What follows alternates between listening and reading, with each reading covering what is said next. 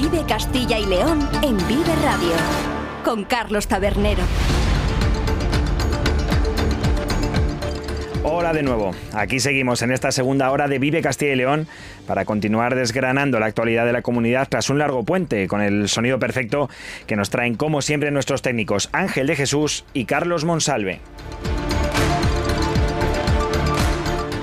Volvemos con pura actualidad y es que hoy se han presentado dos campañas importantes para estos días prenavideños. Por un lado, Tráfico realizará durante esta semana una intensa campaña de control en las vías principales de la comunidad, así como en los accesos y diversos puntos de las principales ciudades y capitales de Castilla y León para evitar el consumo de alcohol y drogas en los conductores, porque recuerden, si van a ponerse al volante, 0,0 es su número.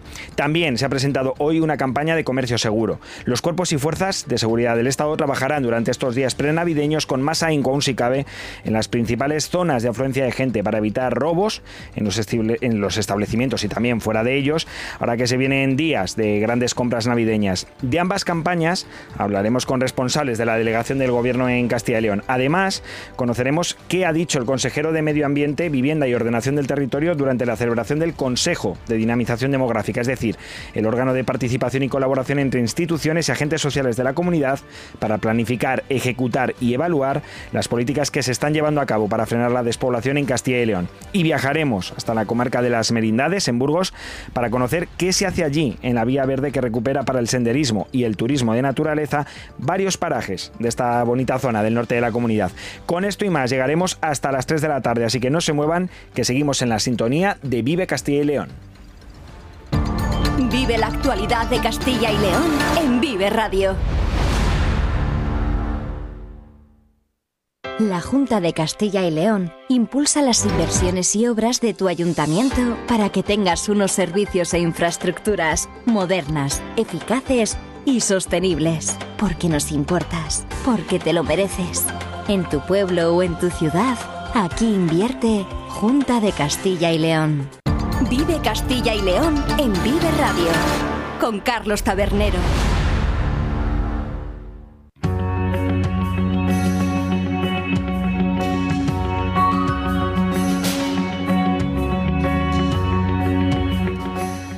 Ya saben, llegan fechas de cenas y comidas de empresa, de reuniones con los amigos, de fiestas familiares. Las Navidades y el periodo previo, este que va desde el Puente de la Constitución hasta la Nochebuena, son sinónimo de encuentros, de comidas y también bebidas, además de compras y aglomeraciones. Dos cuestiones para las que la delegación del Gobierno de Castilla y León ha puesto en marcha sendas iniciativas, diferenciadas, eso sí, para evitar por un lado el consumo de alcohol cuando se vaya a conducir y para garantizar la seguridad de los ciudadanos en las zonas comerciales donde se produzcan grandes aglomeraciones. Las campañas han sido presentadas hoy por la delegada del Gobierno en Castilla y León, Virginia Barcones, de quien Además, según hemos podido saber a última hora, se rumorea que podía ser la nueva directora de Protección Civil y Emergencias en el nuevo gobierno de España. Y con ella, acompañándola en estos dos actos, ha estado la subdelegada del gobierno de Valladolid, Alicia Villar, a la que ya tenemos al otro lado de la línea, en la sintonía de Vive Castilla y León. Subdelegada, ¿qué tal? Buenas tardes. Hola, buenas tardes, Carlos. Vamos por orden cronológico, si le parece, esta mañana se ha presentado en Burgos la campaña especial de control de la DGT para prevenir el consumo de alcohol y drogas. ¿Cuánto se incrementan estos controles durante estas fechas? Pues mira, evidentemente ahora mismo estamos entrando en las fechas navideñas, que como bien has comentado en la entradilla, es cuando más reuniones familiares, con amigos solemos tener y donde normalmente pues pues solemos beber y, y nuestra nuestra intención nuestro deseo desde la subdelegación del Gobierno, desde la delegación del Gobierno de Castilla y León para todos los castellanos y leoneses, es que la tasa de alcohol, a ser posible, sea cero cero, porque eso va a garantizar que podamos volver a casa después de tener estas celebraciones. Eh, sabemos todos que la tasa de alcohol multiplica entre 2 y 15 el riesgo de sufrir un accidente de tráfico. Eh, por tanto, mm, debemos ser muy precavidos, podemos celebrar, podemos estar muy tranquilos con nuestros amigos, nuestros familiares, con nuestras comidas de empresa, pero sobre todo hay que poner atención a que el consumo de alcohol puede provocar un accidente que no solo puede acabar con la vida nuestra, sino con la de los que vienen enfrente. Por eso, desde la delegación del Gobierno, desde el Ministerio del Interior y a través de las delegaciones del Gobierno y de las subdelegaciones, se planifican estas campañas de control de alcohol, de alcohol y drogas, hay que decir, y esta concretamente se va a desarrollar desde hoy hasta el día 17 de diciembre, que es donde se concentran todas estas celebraciones, para intentar evitar en la medida de lo posible siniestros mortales que no son en modo alguno deseables y muchísimo menos en estas fiestas. Desde luego, además lo ha comentado, es la tercera causa más frecuente en los siniestros mortales de tráfico, el consumo de alcohol. No sé si la gente es consciente de esta realidad, si lo palpan desde la delegación del gobierno creo que sí que es verdad que, que la gente se está concienciando mm, de que si has tomado alcohol, mm, te has tomado más de media copa, te has tomado un poquito más, lo aconsejable es dejar aparcado el coche, cogerte un taxi para volver a casa o tener un amigo que nunca bebe, que es el que te va a trasladar con todas las garantías y con toda la seguridad, al menos en lo que alcohol se refiere. Evidentemente, mm, también confluyen otras sustancias que evidentemente no queremos que, nadie las consuma como son las drogas, que eso multiplica exponencialmente el riesgo de sufrir un accidente y lamentándolo mucho accidentes mortales. ¿Tienen la sensación de que los conductores no cogen el coche cuando hay estos controles, pero que luego cuando desaparecen, o bueno, no desaparecen porque siempre los hay, pero cuando disminuyen, vuelven, es decir, que se deja el coche para que no les pillen y no por el peligro en sí que conlleva coger el coche habiendo tomado bebidas alcohólicas o drogas? Yo, vamos, estoy cada vez más convencida y el pulso que voy palpando cada vez que hablo con, con la ciudadanía es que somos muy conscientes de que si hemos consumido alcohol no debemos coger el volante, somos un peligro, como decía antes, tanto para nosotros como para el que viene por el otro lado de la carretera. Y efectivamente eh, yo creo que se está bajando ese consumo de alcohol, esa conducción bajo los efectos del alcohol eh, está bajando porque nos estamos responsabilizando todos, pero nos gustaría que efectivamente llegáramos a esa tasa de cero cero, que nadie consuma si va a coger el, el vehículo y evidentemente evidentemente disminuir las cifras de siniestros mortales y hacer posible erradicarlos y que también fuera una tasa cero cero. Pues ya saben, desde luego, siempre, cada vez que se coja el volante, cero cero en la tasa de alcohol es la medida que todos nos tenemos que meter en la cabeza, no solo por las posibles sanciones, sino sobre todo por la seguridad vial y especialmente, como decía la subdelegada de Valladolid, Alicia Villar, en estas fechas tan importantes, en estas fechas tan cercanas a la Navidad. También ha presentado subdelegada en Valladolid la campaña por el comercio seguro. ¿En qué consistirá esta campaña? Pues mira, la campaña de comercio seguro que, se desarrolla, hoy se ha presentado aquí en Valladolid la, campaña a nivel, a nivel autonómico, a nivel de todas las nueve provincias que conforman nuestra comunidad. Es una campaña en la que, por un lado, se quiere, se quiere concienciar a los ciudadanos que van a salir a hacer sus compras navideñas o a participar en los eventos festivos que sabemos que, que en prácticamente todas las localidades se están desarrollando en la que se presupone, y de hecho así es, hay una aglomeración de gente importante, evitar en la medida de lo posible que los amigos de lo ajeno puedan hacer su negocio. Entonces, tener las carteras a buen recaudo, ponerte el bolso en bandolera y ante una situación determinada en la que detectamos que nos ha podido pasar, comprobar evidentemente que tenemos todas nuestras pertenencias a mano y en caso de echar en falta algo, automáticamente ponernos en contacto con fuerzas y cuerpos de seguridad, tanto las del Estado como las de a nivel local, para que intervengan. Eh, además, quiero destacar que hay una, una APP que se llama AlertCops, desde la cual se puede poner uno en contacto con estas fuerzas y cuerpos de seguridad cuando ya haya sucedido.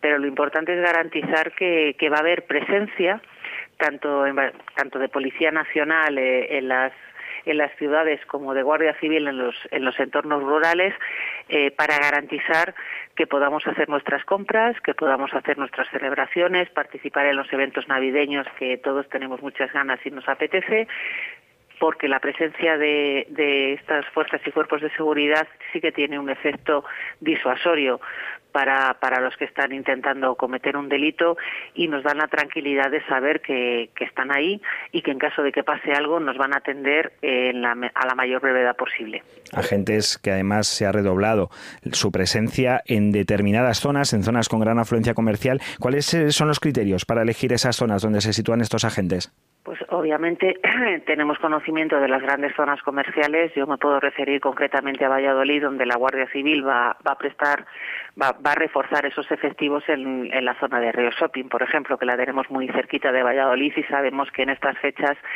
va a haber multiplicada la afluencia de, de, clientes que van a hacer sus compras, yo voy a decir de última hora, afortunadamente las compras están escalonando, pero es verdad que va a haber muchísima gente y allí interviene Guardia Civil y, por ejemplo, en Valladolid, pues toda la zona de calle Santiago, Plaza Mayor, todos los comercios de alrededor, la calle Platerías, eh, donde la gente va a hacer sus compras o donde va a visitar sencillamente los las actividades que se han puesto en marcha con, con los eh, efectos de luz y sonido de las luces de Navidad, ese es un momento en el que las personas que están intentando aprovecharse de la circunstancia de que hay mucha gente, pues allí va a haber presencia policial en Valladolid va a haber policía nacional, va a haber policía local, siempre pendientes para intentar primero disuadir y segundo, si ocurre lo peor, pues intentar atender a las, a las personas que hayan sufrido ese hecho con la mayor prontitud posible.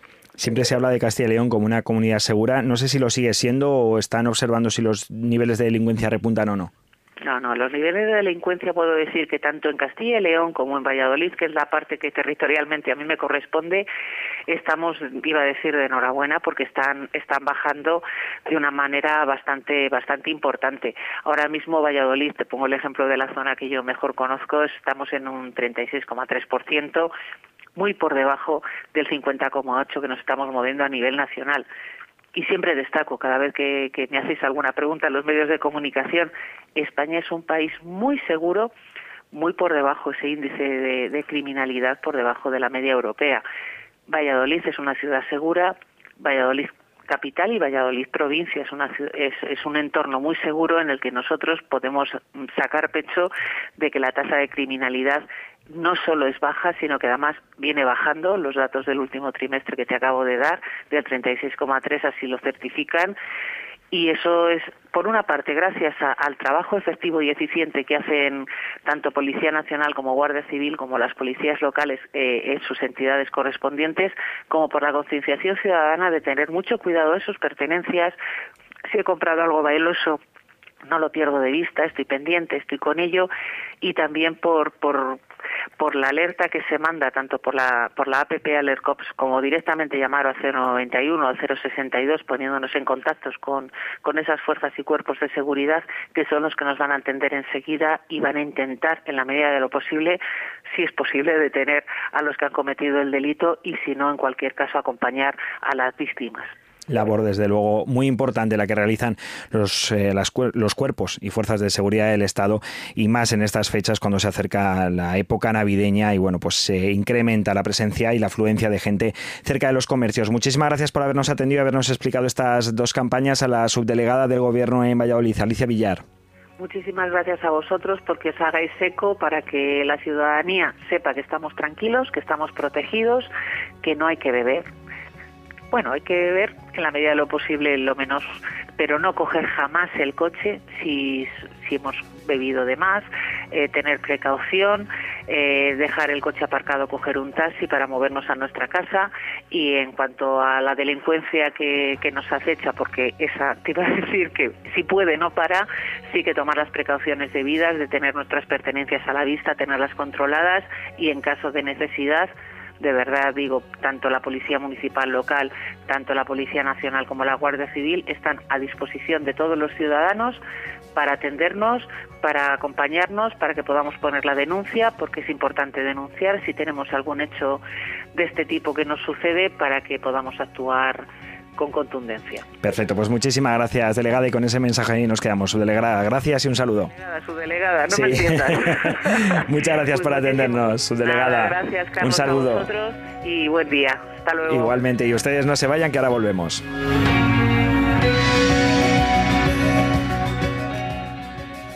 Vive Castilla y León en Vive Radio, donde vive la información. Primario en Castilla y León es el protagonista cada mañana en Vive Radio. Desde las 7 y 10 de la mañana, de lunes a viernes. De lunes a viernes. Jaime Sánchez Cuellar te ofrece toda la actualidad informativa. Relacionada con la agricultura y la ganadería. Y la ganadería. Para estar al día. Para estar al día. Vive el campo. De lunes a viernes, cada mañana. Vive el campo. Aquí, en Vive Radio. Vive Castilla y León en Vive Radio. Con Carlos Tabernero.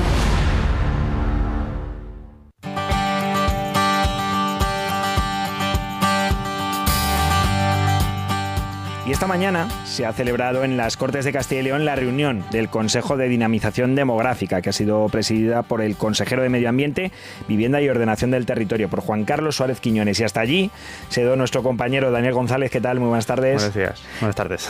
Para recoger esas declaraciones del consejero y para saber también ¿Cuál es el fin de este consejo? Cuéntanos. Exactamente, el fin de este consejo, el objetivo que busca eh, es reunir a la sociedad de Castilla y León a través de representantes de diferentes agentes sociales que tienen algo que decir sobre el reto demográfico que afronta la región.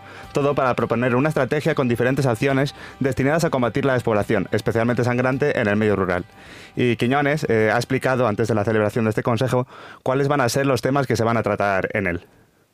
Eh, ¿Qué temas son los que se van a ver hoy en el Consejo? Se va a someter a los miembros del Consejo eh, un informe sobre cuál es el estado de la estrategia de dinamización demográfica en la que llevamos trabajando tiempo con el apoyo de las cuatro universidades públicas de Castilla y León eh, se hará el informe de cuál es el estado de esa estrategia que se aprobará eh, próximamente por el Consejo de Gobierno de la Junta de Castilla y León. Se va también a exponer a los miembros del Consejo el estado de tramitación de esa ley eh, o de ese proyecto de ley que presentaremos en las Cortes sobre el reto demográfico y el desarrollo rural y también esa iniciativa que existe también ya en las Cortes sobre el blindaje de los servicios públicos en nuestro ámbito rural, en nuestra comunidad.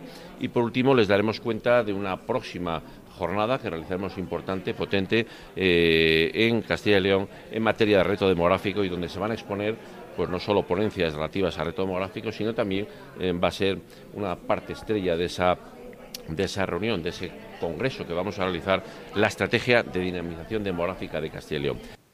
En cuanto a los plazos para poner en práctica todos estos temas tratados en la reunión, Quiñones predice que el informe sobre la estrategia de dinamización demográfica que salga del Consejo y su aprobación será efectiva en el primer semestre de 2024. Y luego, respecto a la tramitación del proyecto de ley sobre el reto demográfico y desarrollo rural, el consejero no se atreve a poner plazos, porque quieren hacer una ley verdaderamente útil con un marco regulatorio que vincule y obligue al Gobierno de Castilla y León en el cumplimiento de los objetivos propuestos.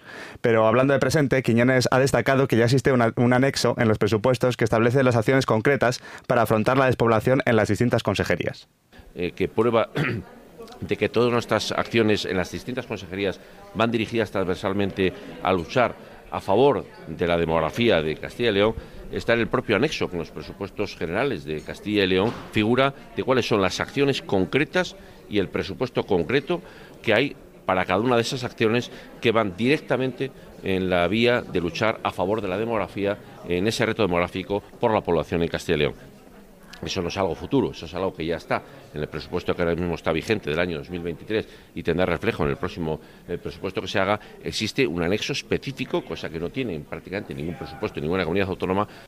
Y precisamente se le ha preguntado al consejero de Vivienda sobre qué acciones concretas contra la despoblación desempeña su consejería todas las acciones en vivienda, todas las acciones en donde se discrimina eh, al medio rural eh, en medidas de vivienda para los jóvenes, toda la política de ayudas al alquiler para jóvenes con especial incidencia en el medio rural, eh, una medida muy concreta, los jóvenes que alquilen una vivienda en el medio rural, en municipios de menos de 10.000 habitantes, tienen una ayuda del 75% de, a ese alquiler, un alquiler de 400 euros, la Junta les paga 300 de esos 400 euros. Las medidas fiscales en materia de vivienda, el comprar una vivienda usada en el medio rural, un joven eh, paga 15 euros de impuesto de transmisiones patrimoniales, en otra comunidad autónoma paga 15.000 para una vivienda de valor de unos 150.000 euros. Es decir, son medidas de todo tipo. Todas las consejerías tienen medidas por último, Quiñones ha valorado los datos de población del informe del INE del tercer trimestre del año, que reflejan un aumento de población en Castilla y León en cinco provincias, Valladolid, Burgos, Soria, Segovia y Salamanca, gracias fundamentalmente a la llegada de inmigrantes que compensa la pérdida de población local. Todos los datos que conlleven eh, puntos positivos en el incremento de población son positivos. Es decir, el objetivo es ese. Es decir, es que eh, no solo no se vaya la gente de Castilla y León, que no se va, sino que venga eh, gente de Castilla y León. y las medidas que se ponen en marcha, esas de las que hemos hablado, esas que están en el anexo, son potentes. Hace poco eh, presentó el consejero de la presidencia una medida relevante también para la, vuelta de castellanos y leoneses a, trabajar a Castilla y León. Eh, ese es el objetivo, es decir, el objetivo es ese, es ese resultado, esos datos positivos de incrementos de, población son los que pretendemos conseguir con todas estas políticas bueno, pues resultados positivos en crecimiento de población que evidentemente todavía no se están viendo, pero que esperemos que se empiecen a detectar poco a poco en esta tan despoblada comunidad como es Castilla y León. Daniel, ¿qué tal? ¿Qué tal? No, muchas gracias por habernos traído estos sonidos del consejero de Medio Ambiente y nosotros ahora volvemos con más temas. Si quieren saber lo que es el hidrógeno verde y para lo que vale y cómo se está instalando en la comunidad, no se muevan, que ahora se lo contamos. Vive Castilla y León en Vive Radio, donde vive la información. El sector primario en Castilla y León es el protagonista cada mañana en Vive Radio. Desde las 7 y 10 de la mañana, de lunes a viernes. Jaime Sánchez Cuellar te ofrece toda la actualidad informativa relacionada con la agricultura y la ganadería. Y la ganadería. Para estar al día. Para estar al día. Vive el campo. De lunes a viernes, cada mañana. Vive el campo. Aquí. En Vive Radio. Vive Castilla y León en Vive Radio. Con Carlos Tabernero.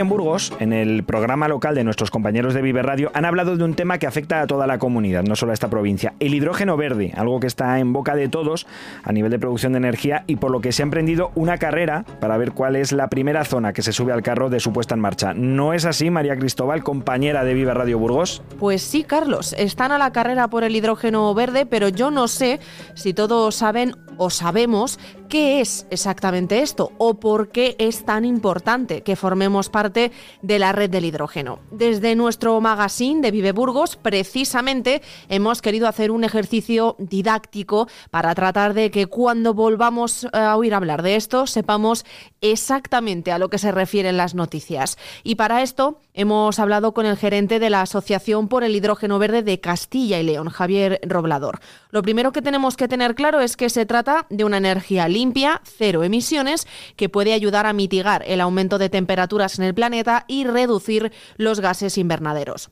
Muy importante también es que tendríamos soberanía energética y que no dependeríamos de fuentes externas, porque esto ya sabemos cómo puede salir en caso de un conflicto. Pero claro, la pregunta del millón, ¿cómo se obtiene el hidrógeno? Pues esto es lo que nos decía Javier Roblador. La gran diferencia entre el hidrógeno que hemos venido utilizando y el hidrógeno que apostamos por producir ahora es que el de ahora es 100% descarbonizado y procede de las energías renovables y el hidrógeno que hemos venido utilizando hasta la fecha procede de combustibles fósiles, principalmente del carbón y del gas natural. ¿Por qué hay tanta expectativa en torno a él? Porque bueno, pues nosotros como, como región y por la ubicación que tenemos, tanto Castilla y León como España, somos capaces de producir nuestro primer, por primera vez en la historia nuestro propio combustible. Es decir, toda esta soberanía energética que necesitamos y esta independencia para depender de países terceros, de situaciones como la guerra de Ucrania, etcétera, pues lo podemos evitar siendo nosotros, en cierta forma, los productores de este combustible. Y cada día tiene más relevancia y más peso sobre los procesos productivos. Es decir, pues un, megavatio hora de gas natural puede tener un valor en el mercado de unos 40, 45 euros, pero las emisiones asociadas, las emisiones de CO2 asociadas a ese consumo ya tienen un cierto peso bastante importante. Estamos hablando de que pueden suponer un, incremento del precio del 40, del 50, del 60%. Entonces, el hidrógeno le va a dar una posibilidad para que esa industria que por su proceso eh, productivo contamina, pues vaya a ser más competitiva. Es decir, si bien en una primera instancia el hidrógeno probablemente pueda ser más caro que el gas natural, cuando ya cuantificamos el coste de esas emisiones, lo que estamos haciendo es garantizar la viabilidad de varios procesos, de muchos procesos industriales. Sabiendo esto, y aunque aún queda por evolucionar, lograríamos una energía más accesible que a corto plazo se traduciría en la creación de empleo y la reducción de costes empresariales. Pero ojo, porque también podría tener usos en comunidades de vecinos con las buenas noticias que eso implica. Y por eso es tan importante que Castilla y León forme parte del mapa del hidrógeno verde. Eso sí, hago un apunte, porque el sector del transporte necesita un cambio de miras. Y es difícil porque tenemos una dependencia en esta comunidad por el transporte de carretera que no nos permite ser del todo eficientes en esto. Y no lo digo yo, lo ha dicho el propio Javier. Bueno, tenemos que ser eh, claros porque el transporte a día de hoy genera el 29% de las emisiones de efecto invernadero. Si analizamos por sectores, pues la industria en los últimos años se ha descarbonizado, el tema, el sector residencial también, el sector de producción de energía eléctrica también. Sin embargo, en el transporte nos surge una paradoja y es que cada día tenemos vehículos más eficientes que contaminan menos, pero sí que es cierto que nuestra dependencia del transporte, principalmente por carretera, es cada vez mayor y hace que esas cifras no se reduzcan. Por eso eh, está puesto el foco en el sector transporte porque se creemos que es donde mejor margen y donde mayor margen de mejora tenemos. Yo de verdad animaría a escuchar la entrevista completa en el podcast que ya saben los oyentes que se publica en nuestra página web viveradio.es porque no tiene pérdida y aquí la verdad es que no puedo contarles todo lo que ha dado de sí la entrevista en Vive Burgos. Bueno, María, pero no nos dejes con las ganas. Algo nos podrás contar, que si no la gente se queda sin saber del todo qué es el hidrógeno verde y por qué es importante además ahora en Burgos. Oye, pues eso sí que no puedo permitirlo. Esta entrevista al final, como decíamos, tenía un peso didáctico y no puedo dejar que nadie se quede con las ganas de saber un poco más sobre esto. Lo que hemos hecho también en este programa en Vive Burgos es detenernos un momento en lo que es la noticia local, porque como toda la comunidad Burgos tiene una ubicación privilegiada, pero quedó fuera de la red del hidrógeno. Este primer esbozo que se hizo, la verdad es que alborotó a empresas y ciudadanos y precisamente por eso se creó la Asociación del Hidrógeno en Castilla y León, que tuvo cuatro empresas fundadoras, las cuatro de Burgos, Hiperbaric, Fundación Caja de Burgos, Aciturri y Desmasa, pero que también es cierto que ya cuenta con más de 60 empresas de toda la comunidad e incluso de países de fuera. Nos ha hablado de Japón o de Suiza. Pues bien, ese primer dibujo del hidrógeno fue un borrador. La última modificación se hizo el 17 de noviembre de este año y ahora lo que podemos decir de manera definitiva se verá quién queda dentro y quién queda fuera en enero.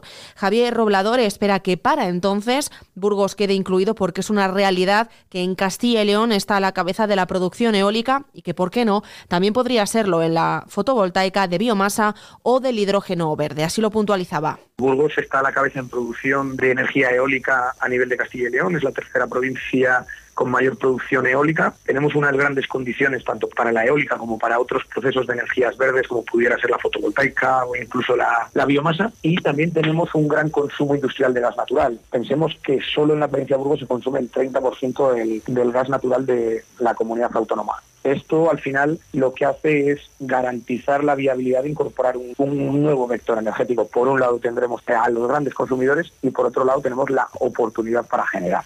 Y para ello es fundamental que se potencien proyectos como la especialización del parque tecnológico, porque lo que parece que tiene claro es que Burgos no puede faltar en esa red por la sostenibilidad y la innovación, que reduce costes y nos hace autosuficientes en la energía.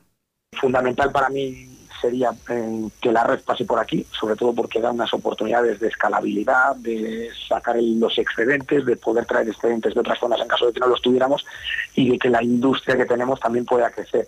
¿Se acaba el mundo si no lo tenemos? Pues eh, probablemente no, sino que surgirán proyectos de otro ámbito o en otra escala. Tendremos que esperar hasta 2024 para saberlo, pero de momento las primeras noticias son golpes para Burgos porque no recibirá por el momento ni un euro de los fondos europeos para producir hidrógeno renovable en su territorio. Y ahora sí, Carlos, dejo que continuemos con el programa. Yo me callo, de mi parte nada más que a los oyentes desearles muy buen día, muy buena jornada de lunes y recordarles que si quieren escuchar toda esta entrevista al completo la tienen en viveradio.es eh, en, esa, eh, en ese apartado de los podcasts, en este caso de Vive Burgos. Así que nada más, gracias Carlos, continuamos. Eso es, María, nosotros continuamos, así que no se muevan, que volvemos con más. Vive Castilla y León en Vive Radio con Carlos Tabernero. El sector primario en Castilla y León es el protagonista cada mañana en Vive Radio. Desde las 7 y 10 de la mañana, de lunes a viernes. De lunes a viernes. Jaime Sánchez Cuellar te ofrece toda la actualidad informativa Relacionada con la agricultura y la ganadería. y la ganadería. Para estar al día. Para estar al día. Vive el campo.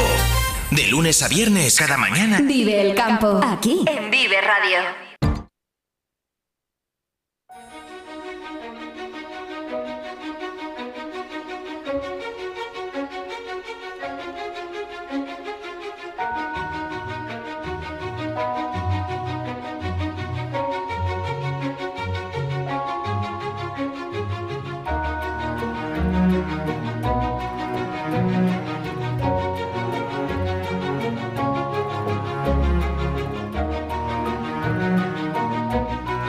Hoy viajamos hasta la provincia de Burgos. Allí se encuentra uno de los caminos naturales, 21 en total, que discurren por Castilla y León.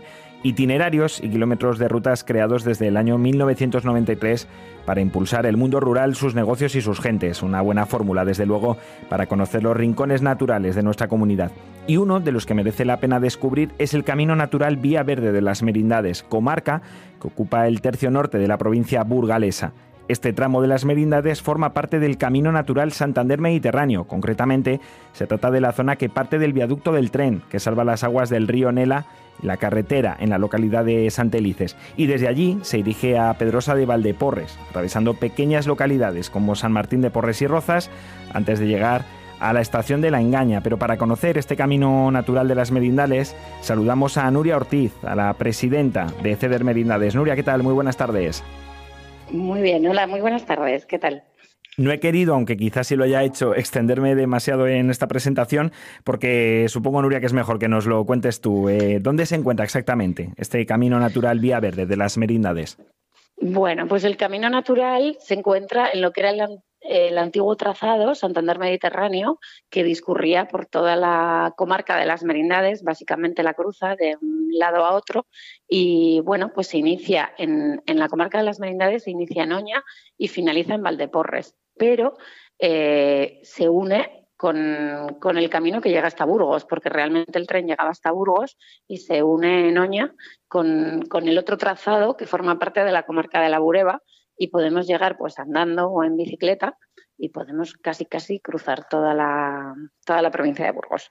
Supongo que esa es su principal fortaleza, que se puede cruzar prácticamente toda la provincia, pero ¿por qué más debemos conocer este camino natural? Bueno, pues yo creo que el camino natural eh, pone en valor una comarca, que es la comarca de las Merindades, que está situada en el norte de la provincia de Burgos, está así como encajada entre Cantabria, Vizcaya y La Rioja.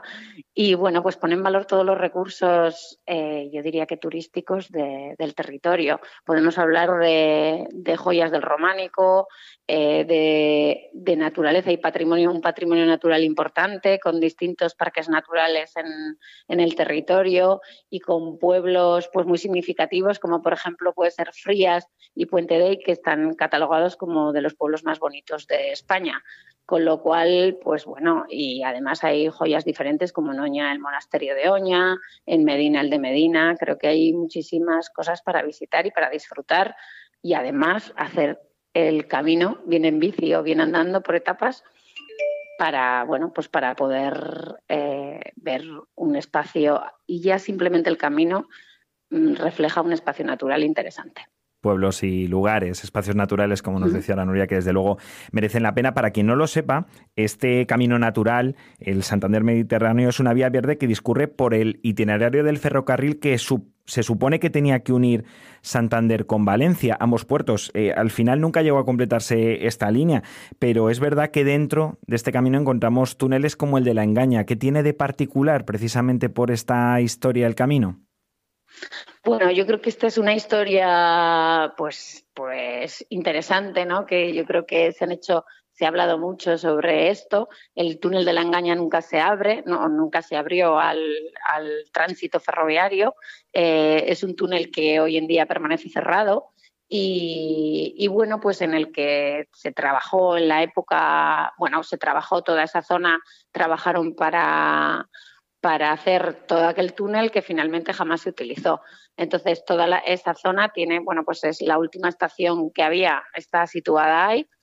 Y bueno, pues paisajísticamente es, preciosa, aunque bueno, pues es un túnel que nunca se utilizó y que precisamente eh, pasaba de la zona de Valdeporres a la zona del, del o la zona que se denomina Valle Pasiego de la, de la parte cántabra. Es infinitamente preciosa, tanto la zona burgalesa como la zona del Valle del Paz, pero nunca se llegó a comunicar y en la actualidad hay que hacerlo por, por puerto de montaña, porque no está comunicado de un lado a otro. Sería magnífico, desde luego, sin ningún tipo de duda, que conectara con Cantabria y que pudiéramos llegar al mar, ¿no? En bicicleta o, andando. Pero en este momento todavía esa, esa encomienda no, no hemos conseguido que, que se realice, aunque me consta que tanto desde Cantabria como desde Burgos se ha trabajado para, bueno, de alguna manera darle alguna utilidad al puente. Pues desde Perdón, al túnel, al túnel. Sí, desde Vive Radio, desde luego, nos unimos a esa petición, porque además seguro que es espectacular ver eh, mm. la, belleza ¿no? de ambos parajes, tanto de los valles pasiegos como de la zona burgalesa, y sobre todo el contraste ¿no? que hay entre Castilla y en Cantabria. También la importancia ¿no? de proyectos como este Camino Verde, como esta Ruta Verde, Nuria, para mantener vivo el mundo rural.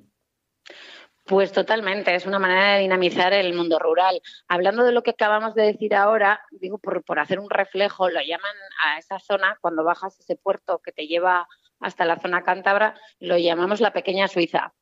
O sea que imagínate el espectáculo de bajar, de bajar por ahí, porque es, bueno, yo creo que altamente bonito. Desde luego, para que el eh, oyente se haga una imagen mental, creo que no hay mejor descripción. Por eso. Y, bueno, pues decir que evidentemente el camino natural es una oportunidad para toda la comarca, es una oportunidad de una.